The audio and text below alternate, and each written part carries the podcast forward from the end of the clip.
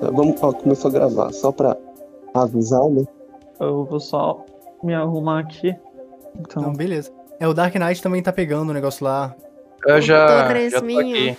Ah, ele já tá aqui. Um torresminho. O Torresminho. é, Saori, também tu botar pra gravar aí, né? Botei. Perfeito. Hello. Olá, tudo bem? Boa tarde, boa noite ou boa manhã. Vai saber quando você tá ouvindo. Já pode apresentar o Domingão do Faustão, cara. É lá, exato. Pronto, Já. Cuidado, ô com dona de casa, senhora! Fala aí, reclames do Plim Plim. Fala aí. Fala, Sim. vai, fala. reclames do Plim Plim. Ai, que horror. Nossa Tá senhora. despedido, sai do podcast agora. Você vai. O tambor vai Cringe. tocar hoje. Cringe demais. Chama de cringe e toca o tambor. Já vou acender a vela preta aqui, cadê o isqueiro? Isqueiro? Ah, justo. Não, vocês já viram o filme do Faustão com o Sérgio Malandro? O Faustão Já. tem um filme? Cara, filme fenomenal. O o do melhor ovo. filme que eu já vi. Sim, Você cara, destruiu o meu ovo. ovo! O ovo, cara. É, é o melhor. É o filme que tem. Como é que é? O, o rompe a quarta parede todo momento. É, o Deadpool Faustão brasileiro. inventou. O, o- Faustão inventou isso aí. Ele tem uma cena assim, tá acontecendo uma coisa, ele chega e vira pra câmera e fala assim: É. Aí fala alguma coisa que eu esqueci. Mas é uma coisa assim, Uau, uau. Ele falava Explicativo, assim, parabéns. só o amor constrói. Mas umas coisas bem toscas, tá ligado? Muito. Nossa, É, ô, você é louco, hein, bicho? Algum bagulho assim, né? Ô, louquinho meu. putz, Tipo, sei lá, ele, ele tem dois cachorros, um era o, o imposto e o outro o que que era? Que era o, é o imposto e o salário mínimo. Daí ele chegava e falava umas coisas assim, tipo, é, Am- é, Amigo, eu acho que você tá confundindo. Esse filme não é com aqueles caras que eram do Zorra Total, os seguranças? não, o esses dois seguranças é o, como é que é? Eu não lembro o nome, que eles mas ganham na o, loteria. Não, não, o, Fau- o do Faustão se chama o, inspe, o inspetor Faustão e o malandro. Isso. Nossa. Hum, Sérgio tem um Malandro, romance. que é canonizado santo discordiano. Sim. Eu vi esse filme por culpa do David. O David me fez assistir. Cara, o David é uma criatura muito bizarra. É uma coisa. Não sei como definir. É, não dá pra prever. E É eu um não sei se delírio coletivo. vocês já notaram, mas a gente fala dele nos, é, em quase todos os capítulos, e ele é quase como se fosse uma entidade mística agora, assim, entre nós. Ele é um delírio do, do. Discordia Cast. Sim, Sim. Já virou uma entidade etérea. É, ele É. já é parte da lore do Discord Cast. sim. você tá formando uma forma pensamento e colocando ela na cabeça de várias pessoas, você tem uma egrégora. Logo, ela tem existência externa. Justo. Ou seja, ele já existe. Sim. Perfeito.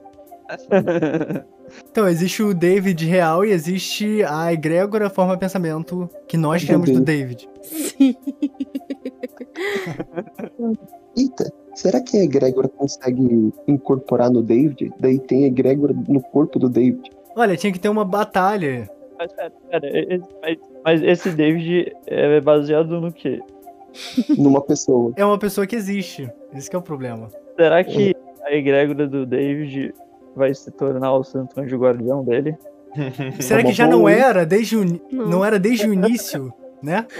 Tipo, a- É. além do tempo, além do tempo já era. Sim, e só se manifestou por meio de nós. Sim, porque o universo ele ressoa do início ao fim, né? Não existe linearidade. Isso é a ilusão demiúrgica. Falou Demiurgo, perdeu a discussão. Nós ainda estamos em, em 200 antes de Cristo, mano. Putz, é o Philip K. Dick que mete essa, não? Uma coisa assim. Sim, exato, exatamente. um bagulho desse. Mas enfim, mas enfim, né? Vamos apresentar. Vou apresentar. É, meia hora e o convidado nem se apresentou. Sim. Alguém está afim de um caos? Caos! Caos! Caos! Caos! Caos!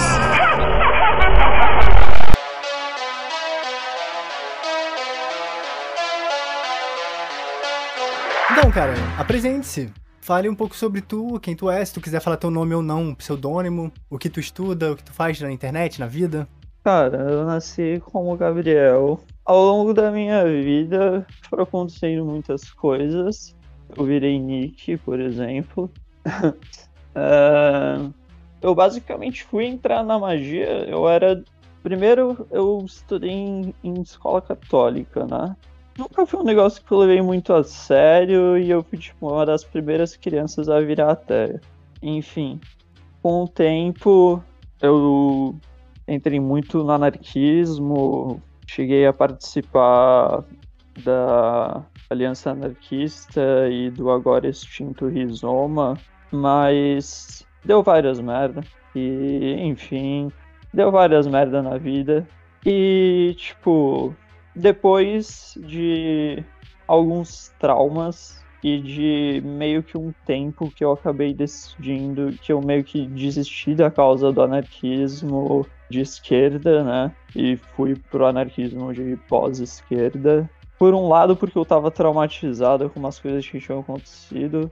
Por um lado, porque, tipo, eu só não aguentava a Assembleia mais. Sim, cara. Assembleia. Principalmente as, é, esse DCE ou então coisa de partido. É a coisa mais chata que tem. Sim. O que seria pós-esquerda? Assim, mais ou menos. A pós-esquerda são basicamente linhas anarquistas que não seguem nem a praxis, nem, a teo- nem as teorias formuladas pela esquerda normal. As duas principais críticas da pós-esquerda, a esquerda é, mano, vocês estão ultrapassados pra caralho e Ah. segundo, eu vou expandir um pouco, vocês estão ultrapassados pra caralho, do tipo, a gente já tá numa era de, tipo, sabe, do tipo, pensando em toda a passagem de uma sociedade de disciplina para uma sociedade de controle, pensando no contexto de desastre ecológico, pensando no processo de aceleracionismo das tecnologias, pensando em todos esses contextos.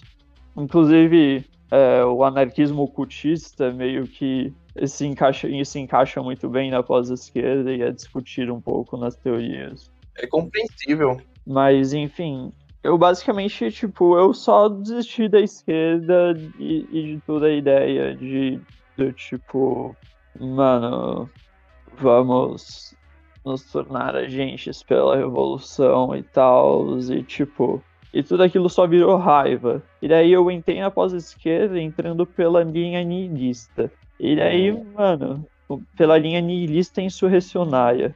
Porque, tipo, eu ainda queria causar algum tipo de efeito por ação direta. Então, foi uma época em que, de forma alguma, eu entraria publicamente nos detalhes. É, Salvieres. Enfim, E como é que tu, tu entrou no discordianismo? Ou seja, tu tinha esse lado meio político antes de conhecer o discordianismo. Então, é, então, anárquico e tal. quando o meu ateísmo foi para esse ápice de um, de um niilismo ativo, e eu comecei a explorar meio que essas outras formas de pensar o anarquismo, e daí isso também tem muito a ver com a passagem dessa minha raiva por pelas coisas que tinham acontecido para uma coisa mais sóbria. Enfim, para acontecer todo esse processo, eu não consigo falar em outros termos, basicamente o ocultismo meio que entrou na minha vida pra salvar ela, tipo, de uma forma, sabe? Porque quando você chega no ápice do niilismo ativo, você tá começando a se colocar em riscos que, tipo, sabe? É, Salvieres. Enfim. E daí eu fiz muita merda, que fudeu muito com a minha mente. E daí chegou esse momento em que eu meio que me recolhi na casa dos meus pais e só meio que. E virei meio que uma monja, assim. E Max Stirner foi uma grande influência para mim para ironicamente entrar no ocultismo por causa da ideia de do tipo você só focar na sua própria libertação e tal. E daí eu li o, o Princípio da Discórdia porque um amigo, uma amiga minha uma amiga minha do Discord. É engraçado que na época era um amigo. É, hoje em dia ela já se descobriu que é trans, mas enfim. Ela basicamente me passou o princípio do Discord e a gente ficou conversando bastante. E tipo, cara, só bateu muito certo aquela ideia pra mim, sabe? Porque eu também tive um processo de tentar superar o meu niilismo por meio de coisas como, sabe, o absurdismo e o existencialismo, mas só não estava sendo o suficiente. E daí quando eu comecei a entrar no princípio Discord, eu comecei a ficar do tipo, cara, se essas, se essas loucuras realmente funcionarem, talvez eu tenha um jeito fora da, da merda que eu tô. Basicamente. E daí eu gosto de falar que a minha iniciação no ocultismo foi um dia que eu tava sozinho em casa e eu comecei a rezar para eles. Eu rezei por meia hora para eles. Eu tava numa crise depressiva e não tinha ninguém em casa e eu tava completamente me isolando do mundo na época. E eu só comecei a rezar pra eles, tipo, eles, só, só me ajuda, de algum, de algum jeito, só, só me ajuda. Eu, tipo, e eu fiquei por meia hora rezando pra eles. E daí. Deu certo? O que aconteceu, Não né? aconteceu nada. E daí eu fiquei naquele negócio de tipo, mano, não tá acontecendo nada, não tá acontecendo nada. Que hoje, depois de uns quatro, quase cinco anos, porque a gente já tá chegando no- quase que no final do ano aí, de praticar magia, eu vejo que, que basicamente não estava acontecendo nada porque eu estava no vício da expectativa do resultado. E daí foi justamente no momento em que eu só parei de pensar no assunto que caiu a benção de Elis em mim. E do nada eu comecei a gargalhar. E por todo o tempo que eu tinha orado, eu gargalhei.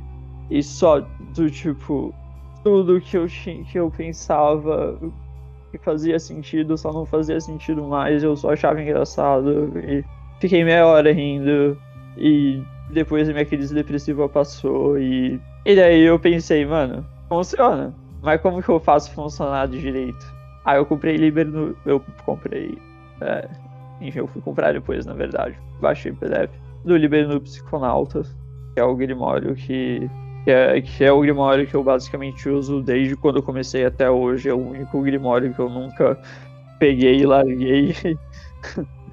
é, que basicamente foi me colocando aí cada vez mais dentro do ocultismo eu fui encontrando entidades com as, com as quais eu me identificava e, e foi indo, foi indo. Aí, uns dois anos já ne- nesse processo, eu conheci a Decai Mil, pra quem não conhece. Salve eles. Já tem eles já. É, pra quem não conhece a Decai Mil, eu sou pirata do caos, ninja das sombras, 21 terceira papa lá na Decai Mil. Brincadeira. A gente se chama. A- a gente faz a brincadeira de se chamar de qualquer coisa, como, bom, enfim. Por que não, né? Se chamar de, double, de duplo, duplo Crowley é ótimo. Mas, enfim. Mas a gente gosta de usar o termo pérolas para os integrantes da DKMU. Uh, E o que é exatamente a DKMU? Domus Caótica Marauder Underground.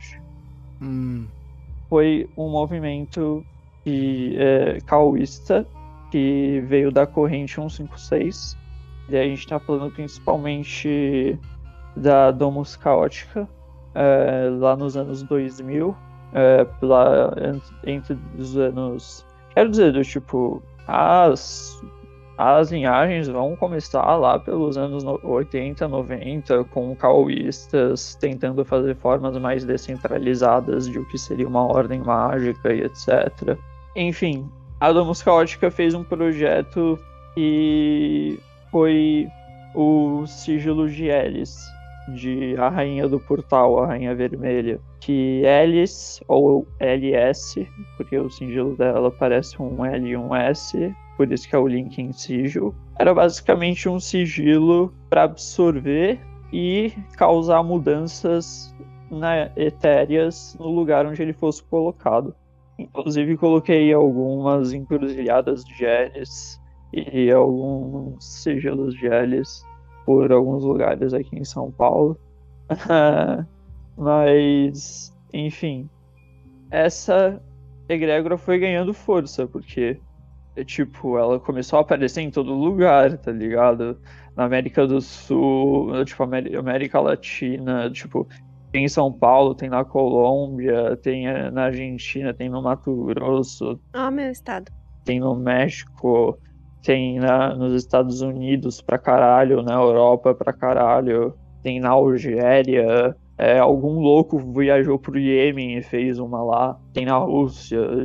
E, tipo, o sigilo foi ganhando cada vez mais força e mais força e mais força, até se manifestar como Alice, a Rainha Vermelha. Até se manifestar como uma deusa. E daí, a partir, ela começou a explicar sobre o funcionamento da rede elisiana, de como isso dava acesso a ela a várias outras dimensões, etc. E tipo, o negócio ficando cada vez mais louco. Mas enfim, mas teve meio que uma caída no rolê, até que deles se juntaram com a Marauder Underground, que era também uma corrente caoísta que eu já não vou conseguir explicar tantos detalhes sobre. Enfim, eles juntos basicamente acessaram a rede de Elis para acessar novos deuses. Então você tem Zalt, o deus pirata, Violeta, a filha de Elis com Zalt, que a deusa pirata. Você tem o Doom. Doombringer. É, Opa. isso. É, Doombringer é legal. O Doombringer é intenso. Você tem É, o eu Rei curto. Vermelho, você tem a Rainha Branca, você tem Hino. Enfim, eu pessoalmente ando com uma cruz e eu peguei uma faca e escrevi Zalt na cruz enquanto eu olhava para o sigilo de Zalt. É, junto com uma imagem de São Jorge, porque eu sou filho de algum. Então, fiz uma mistura bem louca aqui. Ah, quem acha, quem olha acha que é Jesus, mas enfim, essa que é a ideia. Ah, Nossa, é um sincretismo. Exalt meio que é Jesus, porque Exalt é o cara da DK1000 que atende todos os seus pedidos, sabe? Então, Exalt morreu pelos nossos pecados. Quando me apresentaram você, né, a pessoa que me passou o teu contato e falou de tu, te apresentou a mim como o cara da Kimbanda Discordiana. Era algo que eu já tinha tido Sim. contato também pelo Facebook, anteriormente, né? Eu já tinha encontrado uma página disso e tal, já tinha ouvido alguém falar sobre isso também. Ah, assim, o que me, mais me levanta nessa questão da Kimbanda Discordiana é a questão do sincretismo, que foi onde você chegou agora, né? É muito Uhum. comum a gente trabalhar, assim, com sincretismos no geral, etc quando a gente tá lidando com magia do caos e magia no geral. Mas o que que foi que te fez, assim, é, fala um pouco sobre esse lance da Kimbanda Discordiana, né? Qual é a proposta e, tipo, foi você que criou e tal? Tinha mais alguém? É, fui eu que criei é, num momento de meio que transilisiano, sei lá, sabe? Foi só um momento que eu tava muito conectado com magia, com a energia discordiana. E tipo. E sei lá, foi tipo no meio da madrugada, assim, logo antes de dormir, de quando eu já tava naquele estado meio onírico, assim. Meio que vamos pegar tudo que eu falei como meio que os ingredientes. E a última coisa que eu queria dizer sobre a DKMU é, mano, pra você se tornar um membro da DKMU, é só você falar da DKMU. Ou, eu virei um membro, beleza? E daí você vira um membro. Então, é isso. Aí se você quiser parar de ser um membro, é só você falar, ou parei de ser um membro. E daí você parou de ser um membro. É, então, é isso, esse funcionamento. É, é uma parada bem discordiana, né? Algo descentralizado, assim como você se declarar um papa, etc, né? Tem tudo a ver. Acho maneiro o conceito. E daí, como eu disse, tudo isso que eu tava falando até agora são os ingredientes. Aí, um amigo meu me apresentou a Umbanda. Eu tive todo o contato com os espíritos e tudo e tal. E teve esse dia que eu meio que tive esse momento de transilisiano onírico em que eu só entrei no Facebook e criei a página Umbanda Discordianista. Eu vou, do tipo, usar isso pra fazer eu lembro que naquele momento que eu tava pensando era basicamente, tipo, fazer um espaço de completa liberdade para qualquer espírito, assim. Eu basicamente fui pensando algumas formas de egrégora e tal, e tipo, eu lembro que antes disso teve toda uma questão de que, como para mim essa visão paradigmática é um negócio bem, enfim, vamos dizer, aqui pode ser modificado, tipo, flameável. Basicamente, me veio essa ideia. A partir dessa ideia, eu comecei a basicamente do tipo, beleza, eu vou fazer dos pontos rituais de banimento e vou tentar incorporar Exus discordianos e deixar eles se manifestarem da forma que eles quiserem, com os deuses que eles quiserem, com os poderes que eles quiserem. Do tipo, eu ainda tenho o meu Exu e a minha pombagira de Kimbanda meio que dando proteção durante esses rituais. É, mas, enfim, eu basicamente acesso entidades como a Bruxa do 51, que a gente vai escrever um texto daqui a pouco. Então se preparem para essa. Pombagira, Bruxa do 51, Exu do Manto Roxo, que é basicamente o capa preta, só que muito mais louco. O, apareceram vários Exus da linha de Algai, que é a linha da dor. Então apareceu, por exemplo, o Sombra da Estrela, que meio que dava uma visão taoísta de tipo de que a dor e o prazer são dois aspectos uh, ilusórios da dualidade. E, e daí ele falou que ele trabalhava na linha de Algai, para quem não sabe, é a filha de Eris, que representa os espíritos da dor. Bastante entidades que se manifestaram na linha de Disnômia, como entidades anarquistas. Então, você tem a pombagira Maxine, que é uma, uma pombagira que tem Stirner como santo. E também, conforme o projeto foi ganhando mais forma, eu consegui acessar uma pombagira virtual, inclusive, que é a pombagira da fiação, e ela basicamente diz vir do reino virtual. O que, tipo, sabe, eu sei que eu tô quebrando com quase todas as. com quase todas as, os paradigmas da Umbanda e da Kimbanda tradicionais uh, fazendo isso, porque, mano, você tá você tá incorporando um espírito que veio do reino virtual, do tipo, o Sombras de Estrela, por exemplo. Ele se declara que a primeira incorporação dele foi como uma fogueira, depois ele incorporou como micro-ondas, e depois ele decidiu dar forma humana ao espírito dele. Então, tipo, ele nem era encarnado, tá ligado? Ele era um espírito xamânico que decidiu virar Exu. Seria tipo encantado que alguns cultos usam. Uhum. eu acho que o culto da Jurema usa encantado. Você poderia pensar nesse jeito.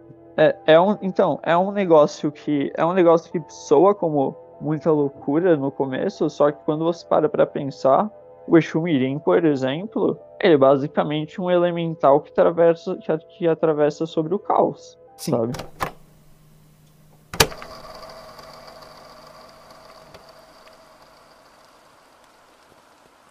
É, cara, a gente já fez muitos episódios aqui do Discordcast sobre temas mais ontológicos, sobre paradigmas em si, debatendo sobre o quão sério são as coisas, tipo em pop magic, em sincretismo, na própria prática mágica, o quão literal você vai levar, né? O quão literalmente você vai levar essa prática que você tá levando, que você tá praticando. E a gente tem uhum. opiniões bem diversas aqui dentro, e no geral a gente sabe que na literatura de ocultismo você vai ter explicações bem é, diametralmente opostas para os mesmos fenômenos.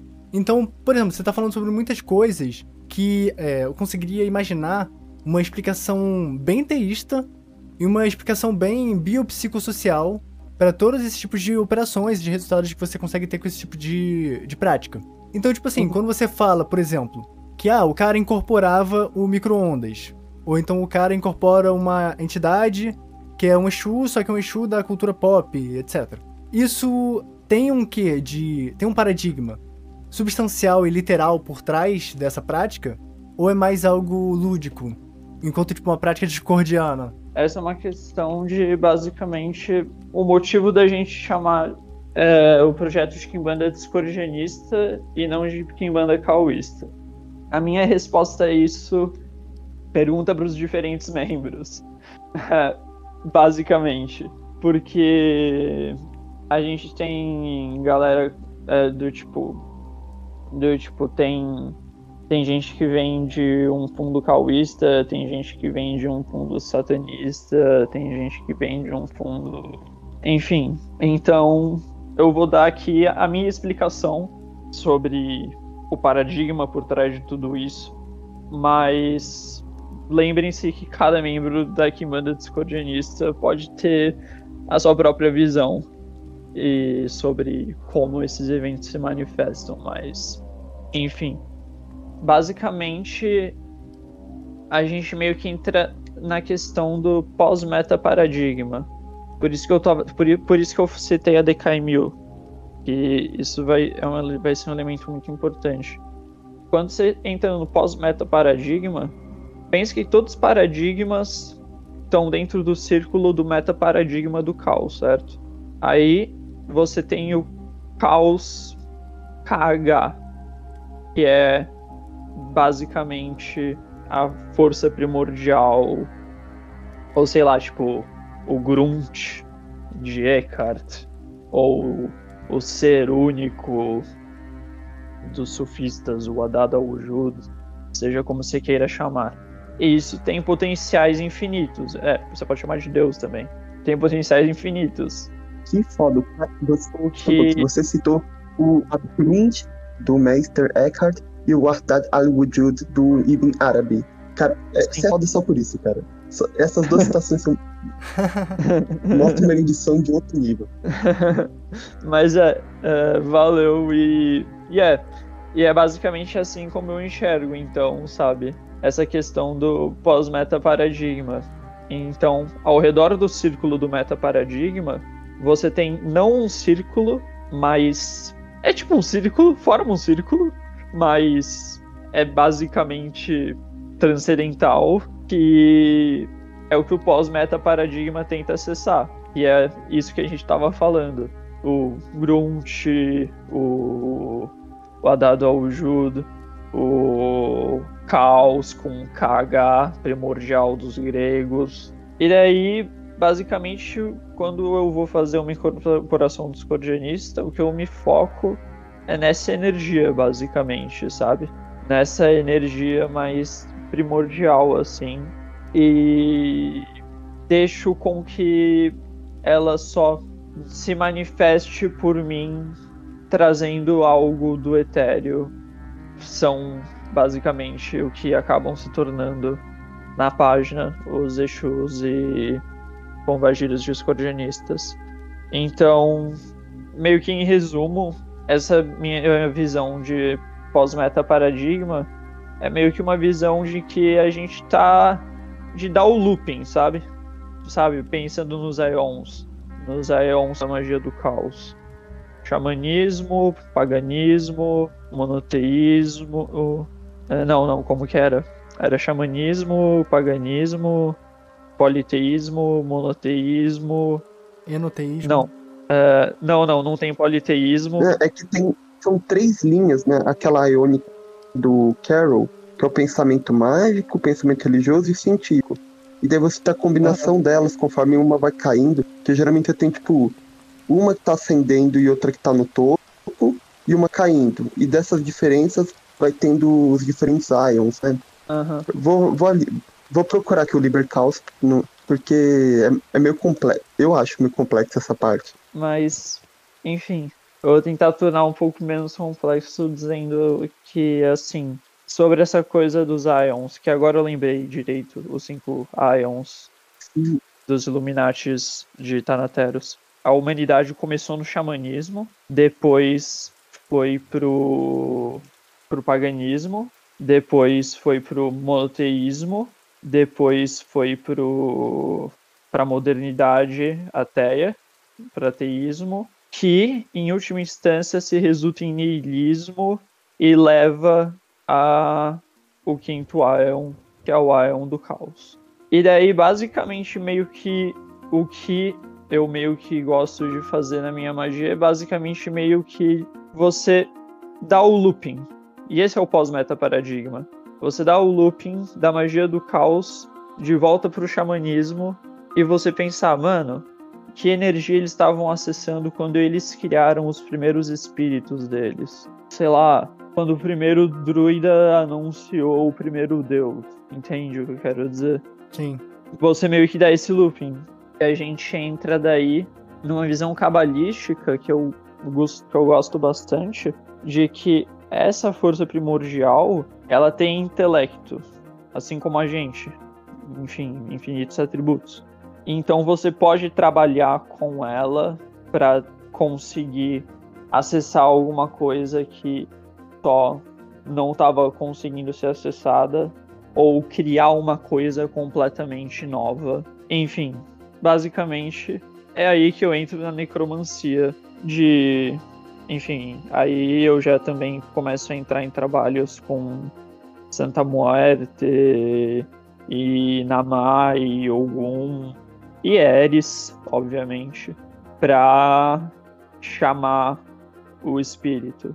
Mas, mas é bem nessa base mesmo, de basicamente, sabe, entrar na mentalidade de que você vai estar tá acessando, tentando acessar uma força primordial para ela te trazer uma manifestação etérea que só não tinha antes, mas mas que tava lá, sabe? Sim. E, e daí você puxou ela. E daí você tem, sei lá, sei lá, um outro Exu que também algum dia vai estar tá escrito na página, mas ainda não foi escrito. É o cabelo prata. E o cabelo prata é o melhor exemplo que eu posso dar disso, porque inicialmente ele era uma tupa, só que eu basicamente comecei a dar a vida externa para ele e alimentar mais energeticamente ele. E ele começou a se transformar de uma forma pensamento para uma egrégora. E daí, depois que eu decidi parar de trabalhar com ele, da próxima vez que eu fiz isso, ele veio.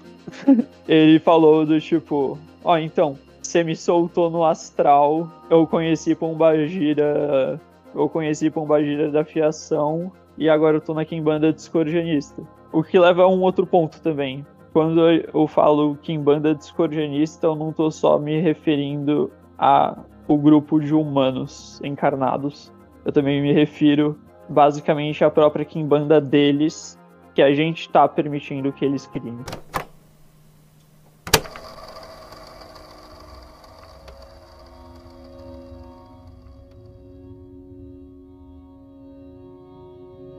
Uhum. Eu queria abrir aqui pro, agora pra bancada, né? Pra vocês falarem, assim, caso vocês queiram pontuar alguma coisa, desenvolver alguma coisa, ou perguntar alguma coisa sobre o que foi dito até agora. Opa, uma coisa que eu, achei, que eu gostaria de perguntar é que você falou que você acaba incorporando essas entidades, esses Exus e Pombagiras discordias. Eu gostaria de saber como que é essa experiência, se alguém, se você tem com alguém que vai te ajudar escrevendo, que observa, interage, como que é a experiência para você, como é que as, essas entidades agem, porque quem já foi em, em cultos de matriz afro percebe que tem características próprias de, de preto velho, de Exu, de Erê. Você percebeu o tipo de características? Como que elas são? Então, uma coisa que eu percebi, é, isso é outra coisa, né? Eu trabalhei em terreiro de Umbanda por, por um ano e no momento eu tô vendo com a mãe de santo se casou. Mesmo que basicamente posso dar aulas de magia para os médiums, porque, enfim, os meus guias tiveram conflitos com a Umbanda, mas tipo, voltando mais diretamente à sua pergunta, eles se manifestam com completa, com completa, completa, completa mesmo liberdade, assim, tipo, de como eles vão agir e etc e tal. Do, tipo, tem vários deles que agem de formas completamente diferentes de um Exu, sabe? do que você esperaria de um Exu, basicamente. Então a energia que eles trazem é sempre essa energia assim bem livre e caótica, basicamente, de sabe, eu não vim aqui para trabalhar, eu não vim aqui para fazer nada, eu só vim aqui porque, mano, você tá me dando oportunidade de, de me manifestar e firmar minha existência, tá ligado? É meio que eu sinto bastante essa diferença. Mas enfim, eu posso até entrar em um outro ponto agora, que é o motivo de eu ter saído do processo de Umbanda, que é que essa energia começou a se espalhar pro resto dos meus guias. Então, por exemplo, na última gira que eu fui, antes de falar de sair, basicamente o que aconteceu foi que o eixo-chefe ia ensinar os meus espíritos de direita sobre como eles têm que se movimentar durante a gira. E eu conseguia sentir uma energia deles enquanto eles eram treinados a dançar, de que, tipo, mano, eu não quero fazer isso, sabe? Hum, E, tipo, e eu fiquei bem mal depois do processo todo. E daí eu, eu evoquei o meu baiano que não é baiano, é cangaceiro. E marinheiro que não é marinheiro, é pirata. E eles meio que só falaram comigo do tipo, o pirata, o, o corsário, como ele gosta de ser chamado. É, basicamente falou pra mim do tipo, mano, eu sou um corsário e eu não quero estar tá afim de ficar fingindo que eu tô remando pra assistência e tal, e tipo, sabe? Só que tipo, não, não tô afim. E do tipo, o meu baiano cangaceiro ficou basicamente tirando sarro. E os dois ficaram tirando sarro, na verdade, falando sobre como do tipo, mano, a gente só não é assim, tá ligado? Estão querendo que a gente age assim, mas a gente te conhece pra falar que tipo, mano, a gente só não, não, não quer agir assim. Então, sabe, eu sinto que foi uma energia que começou a se espalhar, inclusive pro resto do, pros meus guias de Umbanda, sabe? Sim. E de Kimbanda. O que é um negócio muito louco, assim. deve ser complicado, porque tem toda uma hierarquia, tem regras de como agir para os próprios espíritos, as próprias entidades. Sim, Então, uma coisa que eu percebi, tipo, conforme você falou, toda. Desde de tudo que você falou até o- desde o início até agora, é que a tua prática ela é bem gnóstica, né? E a forma como tu encara o teu próprio paradigma é bem gnóstica, no sentido de ver uma literalidade na forma como operam essas, essas entidades e essas. E essas formas de pensamento que você está lidando, etc. Sim. Tu discordaria disso ou não? eu discordaria disso na medida de que tudo é ilusório. Quer dizer, eu concordaria com isso na medida de que tudo é ilusório. Mas. É, eu discordaria e concordaria na medida de que tudo é ilusório. então. É basicamente meio que voltando para aquele papo que a gente estava falando sobre toda, todo esse meu conceito de energia fundadora inicial e etc. Eu levo de uma forma bem literal de que eu tô fazendo necromancia com espíritos de deuses e deusas que só não tinham tido a, a possibilidade de manifestar. É um jogo, né? Eu sempre encaro a magia como um jogo. Quando você tá jogando o jogo, você tá dentro das regras do jogo. Só que Aham. quando você- o jogo acaba, você sabe que era só um jogo. Sim. Então, eu encaro a magia. É, basicamente. A gente pode dizer um paradigma de uma relação muito forte entre o caos e o éter. Então, é realmente bem mais no sentido de que o tempo inteiro eu tô acreditando. Porém, dito isso, ainda é um jogo, de fato. Sim. Então, por exemplo, ah, como tá escrito no livro da lei, não temais anjos ou demônios e etc tal, Hadith, acho que é o 41, 42, isso, enfim. É, eu Mais tenho um esse lado. Aqui. Não, eu sou, eu sou só simpatizante de Telemita, não, não sou Telemita. Mas. Ah, é só meio viado em droga. Ah, Telemita? Você já conversou com o Lara de Camilo? Zoeira. Mas enfim.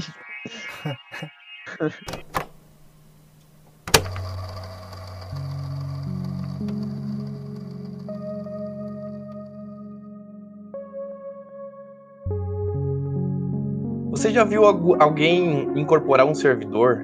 Um servidor já apareceu nesse, no, eu, eu no terreiro de vocês alguma vez? Incorporar um servidor? Eu vi Mas uma pessoa, eu. E como Mas foi? foi assim, chama- chamasse o servidor, tu tava tra- tentando trabalhar com ele da maneira tradicional e aconteceu ou é, propositamente tentou incorporar mesmo? E... Eu tava fazendo um ritual com a bruxa de que quando eu colocasse o meu anel em determinado dedo, ela poderia se manifestar como tupa sobre mim. Hum, basicamente o resultado disso foi que ela se incorporou em mim e conversou com a minha namorada e falou sobre como ela ia se relacionar com os meus Exus e etc. E teve um papo aí e, e depois vazou. E a, a sensação foi diferente, parecida? O que você percebeu? Foi mais vazia Hum, do que uma coisa necromântica, sabe? Tipo, ela não tinha nenhuma. Era como se estivesse incorporando um robô. Até faz sentido, porque Hum. como é uma, uma. É artificial, né? Uma forma de pensamento criada artificialmente, talvez Ah. não tenha todos os vazio, elementos né? de uma, de uma pessoa, bom, desencarnada, vamos dizer assim, né? Sim. De é uma alguma entidade. Olha só, eu, eu já vi, eu já ouvi falar, eu não sou muito do meio umbanda e tal, já para deixar claro aqui, pois se eu, se eu falar merda, né, vocês já sabem. Que geralmente essas figuras de Exus e tal é, são formas, assim, ou seja, por exemplo, se aparece um índio, não necessariamente é um índio que tá ali, é uma um espírito desencarnado que tá tentando evoluir, fazendo trabalhos espirituais, se apresenta dessa forma. E ela pode se apresentar Aham. talvez em outro terreiro, em outro, e em, plasmar em outro tipo de entidades. Teria possibilidade do Exu micro-ondas, por exemplo, ser um Exu de um outro terreiro, com características e tal, que tenha predisposição de plasmar pela receptividade da energia caótica, vamos dizer assim, e se mostrar dessa forma. Tem a possibilidade, mas tipo, é que depende, não dá pra confirmar, é uma coisa muito diferente, enfim. Ah, então, quando eu penso no mundo dos mortos, eu penso em várias.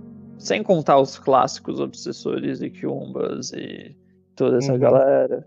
Eu vejo basicamente uma organização de espíritos que estão em linhas de luz, e então eles vão só se manifestar de um determinado jeito conforme a linha que eles estão trabalhando, seja Iemanjá ou Zalt, seja.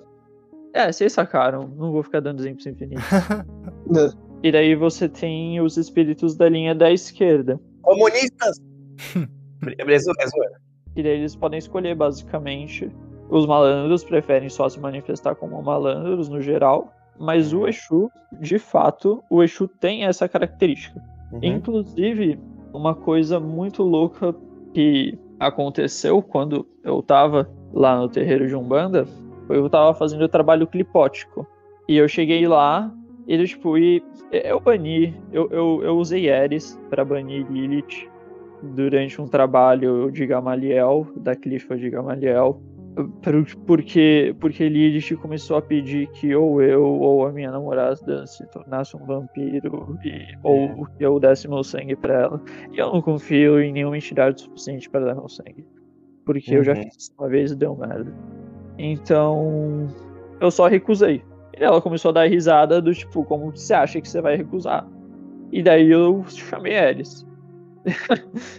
Inclusive, Ares basicamente me deixou num transe discordiano em que eu peguei uma folha de papel e escrevi uma árvore da vida muito estranha que eu até postei depois na página. Só terminando de responder a sua pergunta de forma bem conclusiva, pode ser um Exu de outra Kimbanda que tá decidindo sair daquela Kimbanda e entrar nessa nova Kimbanda discordianista que está sendo feita. Inclusive, eu tive essa eu tive essa relação com o Manto Roxo. Ele era um capa preta que queria se manifestar de uma forma diferente. Hum, e eu recebi uma pombagira da Calunga que me disse querer trabalhar sobre a linha de Arcobus, que é dentro do Liberanarcos, a deusa protetora dos anarquistas. Que é bem diferente da linha que ela tava antes, né? Tipo, elas, eles meio que realmente, pra evoluir, como que, vá, vamos mudar um pouco as coisas, vamos aprender, ou não sei. Não Aham. vejo.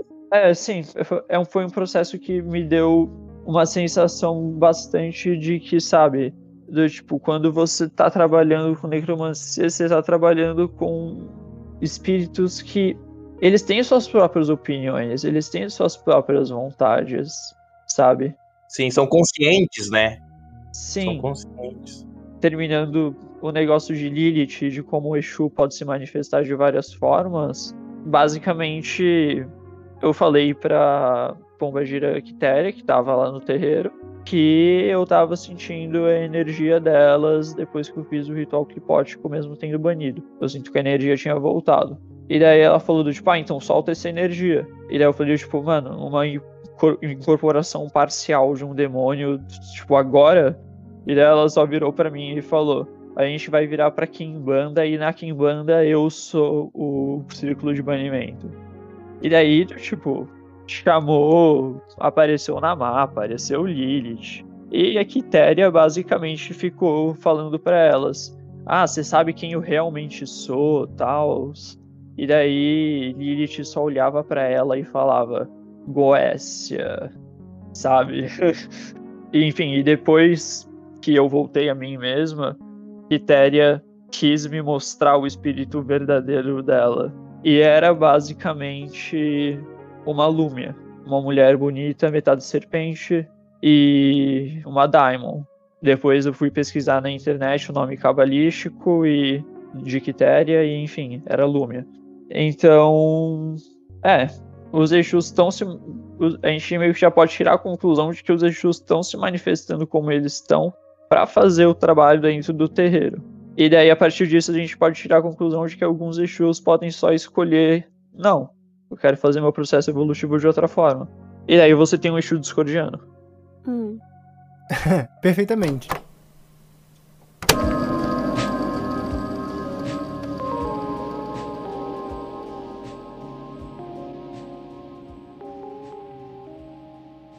Hum. Saori, eu queria ver a tua opinião sobre todo esse processo que ele descreveu, sobre como ele trabalha a cabala dele, Ah. no ponto de vista psicológico. Cara, então, eu também fiquei pensando nisso, né? Tipo, nessa trajetória toda que, tipo, ele trouxe desde, desde quando ele começou, né? Então, politicamente e tal. É, desculpa, é, eu falo dele ou dela? Como você prefere? É, tanto faz, é, tanto faz. Eu aboli gênero da Ah, minha tá. cabeça. É, e aí, enfim, estou pensando pensamentos de que é muito curioso, né? Como cada um tem o seu começo. E fiquei pensando, né? Tipo, fiquei pensando se chegasse clinicamente pra mim, o que eu pensaria, sabe? E aí, eu fiquei pensando em, cara, como que o discordianismo também tem conversado comigo até nesse sentido, né? De não pensar clinicamente em coisas fechadas em caixinhas, né? Porque eu fiquei pensando no rolê que, tipo, a gente tava aqui pensando e tal, de piratas e afins. E aí eu fiquei pensando, cara, se a gente estivesse pensando nisso num contexto, sabe, literal e cara cinza, nossa, eu tenho certeza que alguém, meu Deus, ia falar assim: meu Deus, esse pessoal que tá aí conversando disso, enfim, tá numa crise psicótica, sabe? E aí eu tô aqui, tipo, véi, como que. Como que é um lance pessoal, né? Tipo, isso. Então acho que desse lance psicológico, pra mim, o que me ficou forte foi sobre a subjetividade de cada um e sobre como que essa subjetividade ela se manifesta até mesmo de uma forma de autopreservação, né? Tipo, você tava falando, né, do niilismo, né, e tal. E geralmente é um pessoal que pende assim para uns quadros mais melancólicos e tal, né? Eu tenho a depressão severa. Ah, sim. Ups. Então, Putz, pego no pulo do gato. de como isso se manifesta até nisso, né? Enquanto algo de autopreservação e que não necessariamente é ruim, que é muito bom, inclusive, e que eu acho muito bacana. Sei lá, estou pensando pensamentos, como sempre, né? Então você diria que a prática lúdica, digamos, mesmo que seja agnóstica ou que a pessoa realmente caia de cabeça e venha a acreditar literalmente como uma verdade última numa crença específica, mesmo que seja uma crença muito bizarra, você acha que isso tende a ser mais saudável do que algo que possa, possa talvez agravar um estado psicótico da pessoa? Eita, Fernando é o gato, por acaso? Ah, tá, entendi. Cara, eu acho que depende muito, sabe? Tipo, porque, por exemplo, eu já vi casos onde pacientes chegavam e falavam, tipo, ai, eu conversei com Deus, ele sentou na minha cama e a gente bateu um papo. E aí eu lembro de conversar com a minha professora, tipo, tá, mas e daí se é fantasia ou não? E daí se é ou não? Porque se pra ele tá se manifestando, então é real, ponto. Acabou. E se isso é um agente estabilizador, ótimo, perfeito, é a âncora dele, sabe? Agora, para mim, o risco, no caso disso que você trouxe de crises psicóticas e afins em que, em que acontecem, sei lá, em que pessoas têm experiências espirituais e afins, para mim, só. Cara, eu só vejo como ruim quando a pessoa se agride, sabe? Tipo, quando ela coloca em risco a sua vida e a vida de outras pessoas. Mas quando não, eu acho lindo, sinceramente. Eu acho que é mágico, real. Perfeito, acho a melhor palavra pra descrever. Eu vou voltar a um ponto que, que eu tava pensando muito enquanto você falava. Eu tenho uma visão muito telemita sobre isso. No sentido de que, assim, enquanto estivesse manifestando conforme a minha vontade, e daí eu não tô, obviamente eu não tô falando que do tipo os eixos têm que ser iguais à minha vontade, ou algo do tipo, mas conforme o processo todo tá indo de acordo com a minha vontade, essa é a lei, sabe? A partir do momento em que, sei lá, eu entrar em alguma onda paranoica de que, tipo, sei lá qual entidade lá, como posso dizer, tipo, a distinção que eu faço entre o esoterismo e o esquizoterismo, se caso tá indo de acordo com a sua vontade, se caso você tá conseguindo manipular de acordo com a sua vontade. Porque se você não estiver conseguindo manipular de acordo com a sua vontade, você tá só fudendo com a sua cabeça. Uhum. Entendi. Então, Faz é, sentido. essa é a minha visão. É, seria quase como uma questão do. Tipo, o que, que é um distúrbio, uma doença mental? Ela acaba sendo aquilo que atrapalha a sua vida ou não, né? Sim. Então, se não tá te atrapalhando, tá fazendo algo que te faz bem, Sim, sim. É bem isso mesmo, né? Que se é algo que te coloca essa pedra no sapato, sabe? Tipo, essa limitação. Que se é algo que te poda, eu acho que a partir daí você tem que rever, sabe? Os conceitos. Porque se a gente tá falando da magia, então a gente tá falando de algo que diz do benefício do magista, né? Tipo, que ele busca e que, né? Enfim, é por isso que se pratica a magia. E que se vem algo e te, né, claro que lide com as consequências daquilo que você fez, ponto.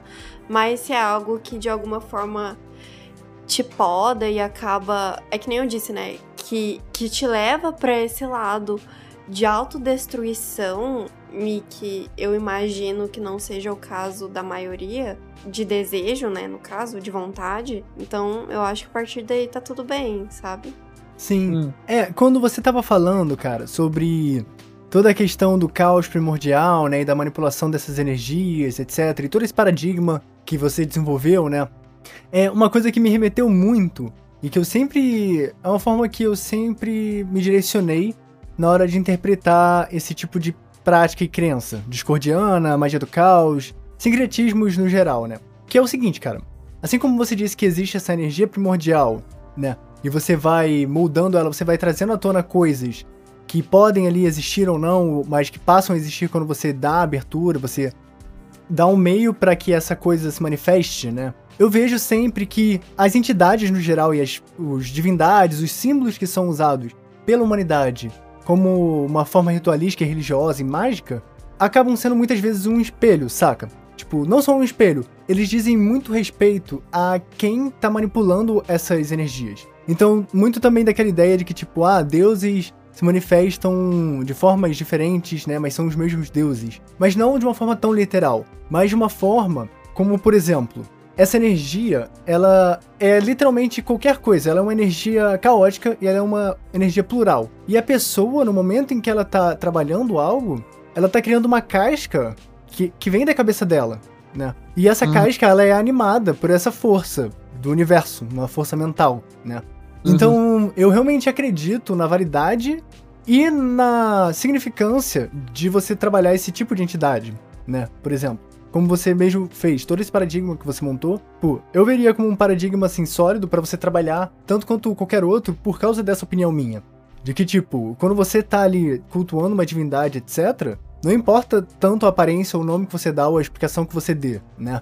Você sempre vai estar trabalhando essa mesma coisa. Uhum, sim. E daí a gente entra também na questão de que a gente é um reflexo dessa força primordial. O que, o que acende nosso Kia, né? Uma coisa que, enquanto eu trabalhei nas Cripples, eu percebi é que cada vez que eu tomava um caminho para me distanciar dessa força primordial e tentar transformar minha própria força, eu tive uma época em que eu tive vampirismo, quando eu adentrei as clipas. Só que eu fui um vampiro vegano e só me alimentei de sigilos. Só que começou a chegar um momento em que eu comecei a me cansar de sigilos e queria me alimentar de, tipo, realmente energia das pessoas. O que, enfim, tipo, isso já me deixou bem incomodada e depois que Lilith me pediu o que eu falei, eu abandonei as clifas e, enfim. Mas. E foi um negócio engraçado, porque. Porque, tipo, pra resolver o meu vampirismo, eu meio que virei o Alucard por um tempo, sabe? Do Castlevania. porque eu basicamente consultei a minha pombagira cigana, cigana das almas, né? E ela falou do tipo, basicamente que a situação que eu tava no leste dos Balcãs ia ser encarado como a situação de um vampiro, que não é nem humano nem vampiro, e que tinha Santa Sara Kali, que eu podia tratar como Kali, e que tinha Arcanja Jofiel. E daí eu invoquei essas energias e tudo, e tipo, passou essa vontade de vampirismo, meio que me reconectei a essa energia primordial, como eu tava falando. E daí a gente. E daí isso meio que também entra meio que na questão das Clip of Sen, você meio que basicamente se separar dessa energia primordial e tentar virar o seu próprio deus, né? Sim. Enfim, é uma coisa que agora eu tô basicamente trabalhando em Exod, mas como diz Kierkegaard, tudo é possível sobre Deus. O Deus com letra maiúscula. O que, como eu já expliquei, no meu caso é basicamente caos. Então, é meio que nisso que a gente entra, basicamente, de que tudo é possível sobre ele. E, mas não só isso, do, tipo, não falando de mim, mas falando dos espíritos, eu vejo uma certa receptividade deles quando eu incorporo eles e falo que vou escrever sobre eles, porque eles meio que eles meio que me retribuem com um sentimento de gratidão, de, sabe, beleza, do tipo, não tinha nenhuma Matrix que colocava, nem nenhum paradigma que, que colocava a gente numa liberdade de se manifestar assim, só que você tá dando, então. É interessante isso. E eu sinto que dessa forma, isso foi até um- uma coisa, uma discussão que eu tive com a minha mãe de santo quando eu saí do terreiro, de que de certa forma, fazendo isso, você tá fazendo uma necromancia mais pura do que quando você tá falando só da Umbanda e da Kimbanda. Porque, enfim, você tá dando ampla liberdade para esses Exus serem o que eles quiserem, de fato. Como a a maioria dos Exus tem o caminho de Daimon como treinamento, enfim, sei lá, Capa Preta Musicim, Quitéria, Lúmia e Exu Omulu, Sirac, enfim, todas essas questões. É, eu acho que isso é uma questão interessante de comentar. Acho que quem não tá muito acostumado com Kimbanda não sabe que tem essa relação entre os seres da Kimbanda com o que a gente chamaria de Daimons. Que Sim. tem, tipo, alinhamentos, né? Que era interessante falar um pouco mais sobre isso, né? Sim, é, isso é um negócio que hum, o terreiro de Umbanda em que eu trabalhava também mexia com magia de Kimbanda e os Exus tinham uma certa conexão com a Kimbanda. É uma coisa que, por o que eu e os meus Exus foram discutindo com eles, eu basicamente percebi que, de certa forma, o objetivo do Exu é justamente o motivo que ele precisa ser treinado é justamente ou para que ele possa trabalhar em caridade. Aí a gente estaria, por exemplo, falando de um Exu que prefere eh, se manifestar por uma linha mais de luz, ou dele se transformar em seja lá o que ele quer. E daí a gente tá falando de Daimon, basicamente. Então, basicamente um Exu completamente treinado dentro da Kimbanda teria o potencial de um Daimon. É, então, gente, a gente já deu mais ou menos o tempo aqui. Vocês querem dar considerações finais? Alguém quer levantar algum ponto agora? Fazer mais alguma pergunta? Dark Knight? Oi, eu tava comendo meu torresmo aqui, tá uma delícia. Ah, Até Mas eu tava tá acompanhando. torresmo. Um torresminho. Cê- Ele tem, tem um Exu Torresmo aí que pra baixar no Dark Knight. Como seria a linha de trabalho dessa, dessa entidade? É, provavelmente seria pra dar felicidade às pessoas, mas com efeito negativo de aumentar colesterol. Ah, justo. Comentem nos comentários. Comentem nos comentários. Né? Fica essa pergunta pra você comentar lá no nosso Instagram, discordia.cast, que você pode seguir aí pra apoiar a gente. Aqui na descrição desse podcast também você encontra vários links, o blog do Dark Knight, que tem todas as hinos discordianas, pra você consumir mais material dessa religião maravilhosa que é o discordianismo. Vou deixar aqui na descrição também a página da Cabala da Kimbanda Discordiana, né? Pra vocês conhecerem mais sobre o assunto. E tem também o nosso Pix, pra você apoiar a gente, pra gente comprar um microfone novo pro Cinério, né? Se você quiser ver a nossa qualidade melhorando. É, a câmera bem ruim. É, não é nem isso, é porque é porque o Cinério ele não consegue botar pra gravar o som direto do, PC, né? Tem que ser o som do Discord. Então, vamos arranjar um microfone novo pra ele, pra ele conseguir gravar o som diretamente. Você pode apoiar lá doando pro Pix, que é o nosso e-mail de discordiacast@gmail.com. Você vai deixar a gente um passo mais próximo de estar comprando um microfone. Exato. Por favor, gente. Generosidade. De preferência, múltiplos de 5, viu? Obrigada. Opa, exato. Ou múltiplos de 23. Sim! Também serve. Ó, ambos os múltiplos multiplicados por mil. Sim. Pô, aí sim, aí você vira aqui, tipo. Aí você Deus, vira CEO, brincadeira. CEO do Discord, exato. Aí, in- investidor anjo. Sim. É, ó, vamos começar a emi- emitir debêntures e ações. Sim. E lembrando que a melhor forma de você apoiar o podcast é mostrando o podcast pra alguém que você acha que possa se Uhum. interessar. Então mostre o Discord Cast pros seus amigos. Se quer mostrar o podcast pra mais uma pessoa, a gente dobra a nossa inimigos. base de ouvintes. Mostre o Discord Cast pra todo mundo. Propague. Fenord. É isso. Sim. Mostre Ah. para seus amigos, para seus inimigos, para os indiferentes. E agite antes de beber. Sim. E eu vou fazer um breve agradecimento ao Eduardo. Será que eu falo o nome inteiro? Acho Ou que não. Não, né?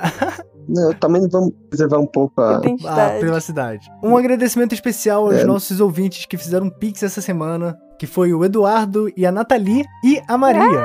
A Maria que participou aqui dos episódios. Então, muito obrigado a todos vocês que fizeram um pix. Se você fizer um pix, você também vai aparecer aqui no podcast. Verdade. E é isso. Mas alguém quer. Ou não. Eu só queria terminar dizendo que outros membros da Kimbanda Discordianista explicariam os acontecimentos por meio de a causalidade, por meio de psicomagia, por meio de. Enfim, esse é o, o meu paradigma. E como sou eu que incorporo, então. Não, justo, justíssimo. Sim. Mas enfim. é, e que eu tô como magista usando o nome Nikaev Stuve, tá, que é N-Y-K-A-E-V espaço STUV, que é um nome com uma longa história, mas eu não vou entrar, eu não vou entrar nesse mérito. E que a mensagem final que eu queria falar sobre a Kimbanda discordionista é que se caso a Kimbanda é a libertação dos Exus da Umbanda, a Kimbanda discordionista é a libertação dos Exus da própria Kimbanda. Profundo. Uma E boa é definição. isso. Essas são minhas considerações finais. Gostei. Mais alguém? Mais alguém? Alguma coisa? Minhas considerações finais. Assistam Girls Planet, entendeu? Quem, quem aí for do K-popinho, entendeu? Baixa a Universe. Vota na Kim Dayon, pelo amor de Deus. Salva essa menina. É isso. Pronto, obrigada. É da minha Justíssimo, cabala, gente. Foi justíssimo. mal. Tá bom. E finalmente que todos são bem-vindos. Eu já falei, como eu disse, né? Nika é. Dá pra me encontrar no Insta e no Face. E pessoas interessadas no projeto que querem o barra podem de qualquer forma ajudar. Então aí e vamos vamos deixar os Exu loucos se manifestar também. Quer dizer, não que Exu já não seja meio louco, mas Já pensou em encontrar o Shogoraf no como Exu? Não duvido, hein? Não duvido. Inclusive, pode ser que, o, que nos próximos dias venha alguma coisa, algum rito com Shogorachi no página do Facebook da Cabala Discordiana Shogoratiana. Que Perfeito. tá um pouquinho morta, mas vai voltar. Porque o que está morto. O que está morto não pode morrer. Não, como que mesmo? Dead can never die, but rises again harder and stronger. É. O que está morto não pode morrer, mas ergue-se novamente mais forte e mais resistente. É isso aí. Poético. Escute as músicas do É. Dark Punk. Dark com 4 no lugar do A. Essas músicas do nosso querido Dark Knight. Lá no Spotify você encontra muitas músicas. The Game 23, o que é The Game 23? Tem lá Where is the Voyager, né? É esse o nome? Eu acertei? Eu esqueci. É, exatamente. Onde está Voyager? Um. Exato, que eu gostei muito. Muito boa. Altered Finord também, um álbum, álbuns relacionados, música relacionada ao discordianismo no Spotify pra você ouvir. Não deixe de procurar. E é isso. tchau. Tchau. Nieto. Tchau. Bye. Tchau, tchau. Tchau. Bye bye! Stop recording.